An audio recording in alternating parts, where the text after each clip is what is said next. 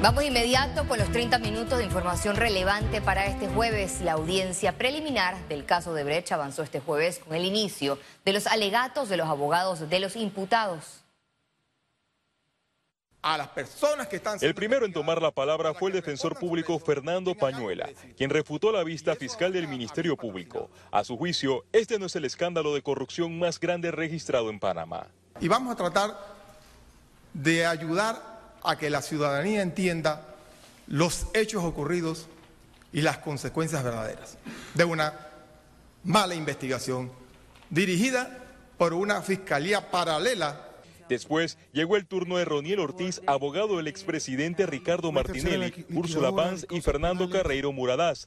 En su intervención intentó desacreditar al Ministerio Público porque redactó mal el nombre de su último cliente. Fernando Muradás Fernando Carreiro Muradás. Ese es el nombre correcto de mi representado. Él no se llama Fernando Muradás. Así que la información que incorporaron aquí por parte del Ministerio Fiscal es incorrecta. Ortiz mencionó los Varelalics y arremetió contra los fiscales, pero recibió un llamado de atención por parte de la jueza Valoisa Martínez. y venir a decir el alegato que hizo con esa voz aterciopelada. Licenciado muy... el fiscal Olmedo merece respeto. No le... voy a permitir un alegato que no sea estrictamente en derecho. Okay. Ha hecho referencia a muchas cosas que no tienen nada que ver con lo que usted realmente debe alegar. La defensa de Martinelli no refutó los elementos de convicción de la vista fiscal por la creación de sociedades para recibir coimas. Solamente se dedicó a insistir en el principio de especialidad. Que este es un juicio político. Por eso le digo a usted de que Ricardo es un perseguido político. La abogada Marcela Araúz, defensa del empresario Ricardo Francolini, confirmó la participación de su cliente con Martinelli en la sociedad promotora Los Andes, señalada por recibir coimas de Brecht. Nos adelantamos en este momento, señora juez, a peticionar en nombre de Ricardo Francolini Arosemena un sobreseimiento definitivo. ¿Y por qué es definitivo? Porque está ausente de delito. En su intervención, el abogado Alfredo Vallarino manifestó que a Aurora Muradas no se le podía imputar cargos por delitos de corrupción de servidores públicos porque no era funcionaria del Estado porque esta fiscalía se pasó seis años con un expediente y vienen a hablar de dilaciones de la defensa. Entonces, señora juez, yo sí esperaba que después de seis años me pudieran decir a mí y al país qué fue lo que hizo, por supuesto, Aurora Muradaja, a quien represento, pero también que me dijeran qué hizo Ricardo Martinelli a cambio de ese dinero. Los alegatos de los abogados defensores continuarán este viernes. Félix Antonio Chávez, Econius.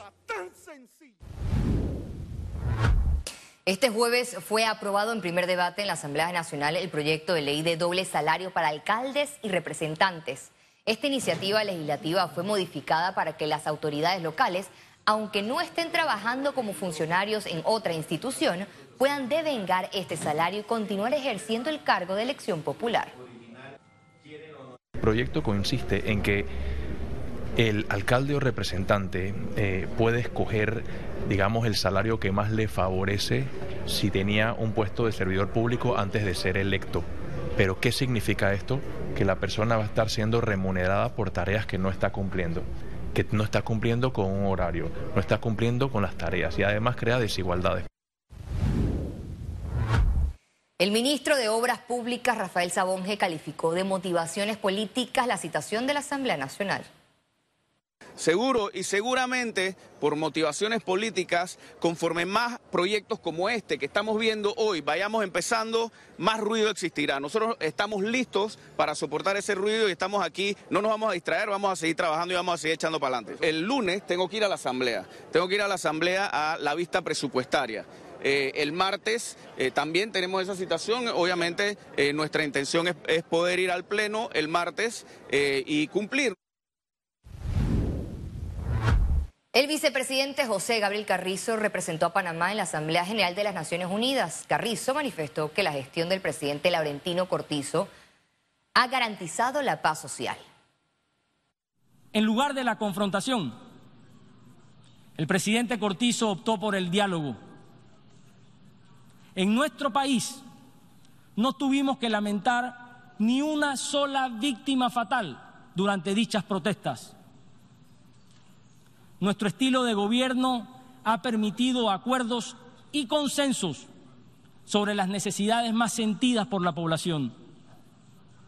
El Gobierno Nacional ha articulado disposiciones y medidas concretas y es muy importante señalarlo. Hemos podido garantizar la paz social. El presidente de la República, Laurentino Cortizo, entregó este jueves las órdenes de proceder para la realización de proyectos viales en Panamá Norte. Los proyectos son el estudio, diseño, construcción y financiamiento para la ampliación de la carretera transísmica tramo Villa Grecia Puente Don Bosco y del intercambiador en la entrada de la Cabima y retorno a desnivel en Ciudad Bolívar, corregimiento de Alcalde Díaz. Estas obras representan una inversión de más de 65 millones de dólares. Las autoridades policiales avanzan en las investigaciones por la desaparición de la niña de nueve años. Indicaron que por confidencialidad no pueden dar detalles. Tenemos que tener un poquito de cuidado. Ya aquí hay pericias que está haciendo el Ministerio Público, nosotros estamos apoyando. Esperemos que los resultados estén pronto. Es importante no ahondar en detalles para no afectar lo que se está haciendo hasta ahora. Es una, una niña que desapareció y lo que podamos decir puede afectar estas investigaciones. Economía. El economista Juan Carlos Julio señaló que la crisis de la Caja de Seguro Social es un problema que también afecta a los jóvenes. Entonces, hay un riesgo fiscal que nos afecta a todos, hay un riesgo sistemático por la, eh, la, potencialidad de poder perder estas cuentas individuales que bien o mal garantizan que tengamos nosotros una jubilación eh, y adicional, eh, obviamente, pues está el interés de la juventud de entender que tenemos que prepararnos para la jubilación desde edades muy tempranas, que creo que ha sido un error financiero muy común dentro de pues, las generaciones que se están jubilando. Las personas que se opongan a brindar información correcta durante la realización de los censos nacionales podrían ser sancionados, explicó el director del Instituto Nacional de Estadística y Censo. La ley que crea el Instituto Nacional de Estadística y Censo, que es la ley 10 del 22 de enero del 2009, es clara en sus artículos. En uno de los artículos plantea la obligación a las personas naturales y jurídicas de dar toda la información al Instituto Nacional de Estadística y Censo, Contraloría General de la República. Y ahí ese mismo artículo plantea también sanciones que van desde sanciones graves, leves, eh, graves y muy graves. Y hay, digamos, eh, eh, sanciones pecuniarias, es decir, económicas. Desde este viernes 23 de septiembre, los precios de los combustibles registrarán una disminución. A continuación, el detalle. La gasolina de 95 octanos tendrá un valor de un balboa con 8 centavos el litro, una disminución de un centavo. La gasolina de 91 octanos se situará en un balboa con un centavo el litro, disminuye 2 centavos, mientras que el diésel quedará en un balboa con 14 centavos el litro, baja 7 centavos. Medcom-Cable anunció su programación para el próximo año. Todas las plataformas están listas con nuevos retos y para trabajar en equipo con sus clientes. Luego de dos años en formato virtual, la preventa de Medcom-Cable volvió a la presencialidad para presentar sus proyectos y contenidos para el 2023.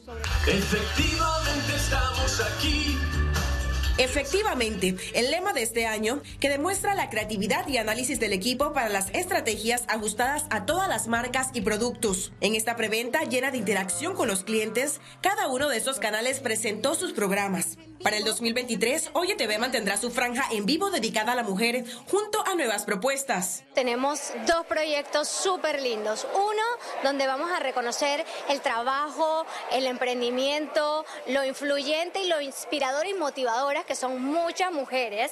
Así que en el mes de la mujer vamos a traer Gala Oye Mujer. Y también con nuestro chef Isaac Villaverde vamos a hacer un recorrido delicioso, un tour gastronómico Copy Taste. Eco continúa con sus programas de noticias, análisis y entrevistas de lunes a viernes. Ahora se sumará mensualmente Eco Emprende. La gran apuesta de Eco para el 2023 va a ser un programa que va a abordar todo lo que tiene que ver con el emprendimiento en Panamá. Eh, va a ser un formato conducido por Paco Vázquez, donde vamos a explorar los hábitos que practican los emprendedores en Panamá. Vamos a también apostar en 2023 a los especiales de ECO, que ya durante dos años lo hemos venido realizando y de alguna manera han sido contenidos muy premium que, que hemos producido en ECO, donde abordamos temas relevantes para el país con formato documental. Todas las ligas, partidos y torneos por COS y COS FC. Venimos con proyectos fantásticos donde involucramos a las niñas en COS Bolerinas, este, un torneo de fútbol con categorías desde los 6 hasta los 16 años, donde, bueno, las marcas este, le están dando un espacio a las niñas, que siempre el protagonismo a veces se lo llevan los chicos. También vamos a tener un programa de concursos, porque ustedes saben que la gente es competitiva, así que, bueno, ¿qué tanto sabes del béisbol nacional, de las ligas internacionales, de lo que ha pasado con la selección de Panamá. Tigo Sports también fue parte de esta presentación con los programas Más que Fútbol y Look Deportivo. Ciara Morris, Econews. Es comodidad. Conexión financiera con Carlos Araúz. La inflación y las elevadas tasas de interés han sido un obstáculo para el crecimiento económico, afectando la generación de empleo y mayor riqueza en general. Pero de esto y más nos hablará nuestro economista Carlos Araúz. Adelante, Carlos. Así es, Valeria. En las próximas semanas sabremos exactamente cuánto será el ajuste a las tasas de interés en la campaña sin cuartel que libra la Reserva Federal Americana en contra de la inflación. Se anticipa que seguramente andará por 75 puntos básicos. Tener una hipoteca en Panamá prácticamente garantiza el recibo de una comunicación de parte de su banco que la letra subirá independientemente de los ajustes que se hayan hecho en pandemia. Es una situación realmente compleja, porque miles de tenedores de deuda a duras penas están cumpliendo con sus obligaciones modificadas, como parte de los alivios temporales causados por la pandemia. Estas acciones pueden ser nefastas para el sistema bancario panameño, ya que un esfuerzo por recuperar ganancias perdidas por dos años pudiese generar morosidades que afecten el crédito y los requerimientos de capital. Amanecerá y veremos. Las acciones y bonos a nivel internacional tienen un comportamiento particular y usualmente se mueven en direcciones contrarias. Sin embargo, la caída de las últimas semanas para ambos vehículos de inversión han sido alineadas y en paralelo, considerando la postura de la Fed. La empleabilidad sigue fuerte en Estados Unidos de América y esto crea algún tipo de confort. Un dólar más fuerte lastima nuestras golpeadas exportaciones. Y ni hablar que un Panamá más caro asusta al turista suramericano, al caribeño o al europeo. La apuesta al turismo debe volcarse entonces a mercados que puedan comprar y pagar en dólares, en moneda fuerte, y vender la experiencia única y extraordinaria que nuestro país ofrece. En las próximas semanas se hará cada vez más evidente que se acaban las reservas en la caja de seguro social para el programa de invalidez, vejez y muerte. Si no vemos acciones para resolver el tema, pues ya sabemos cómo lo haremos. Más deuda, más deuda. Pero ahora más cara y con menos espacio para maniobrar porque quizás la recaudación en materia tributaria se va a quedar corta de lo proyectado. De aquí a los próximos días tendremos también más claridad sobre las asignaciones finales del presupuesto. Podemos anticipar recortes drásticos en materia educativa superior, cultura, ciencia, deportes y tecnología, porque de nuevo el corto plazo es más fuerte que nosotros. El vale digital para 350 mil personas debe terminar en diciembre, pero sin generación interna de empleo, ¿cómo apagamos esa ayuda? El escenario es complicado y merece la atención de los mejores talentos para alcanzar una respuesta que no será simple ni sencilla a tantas inquietudes que hoy nos ahogan. Las próximas ocho semanas serán determinantes, no solo en cómo cerramos 2022, sino en qué tan complicados serán 2023 y 2024. Vuelvo contigo, Valeria. Muchas gracias, Carlos, por excelente análisis. El crecimiento económico y cubrir las deudas sociales serán los retos de Panamá para el próximo año. Y al regreso, internacionales. Sismo de 6.9 grados vuelve a activar la alerta sísmica en Ciudad de México.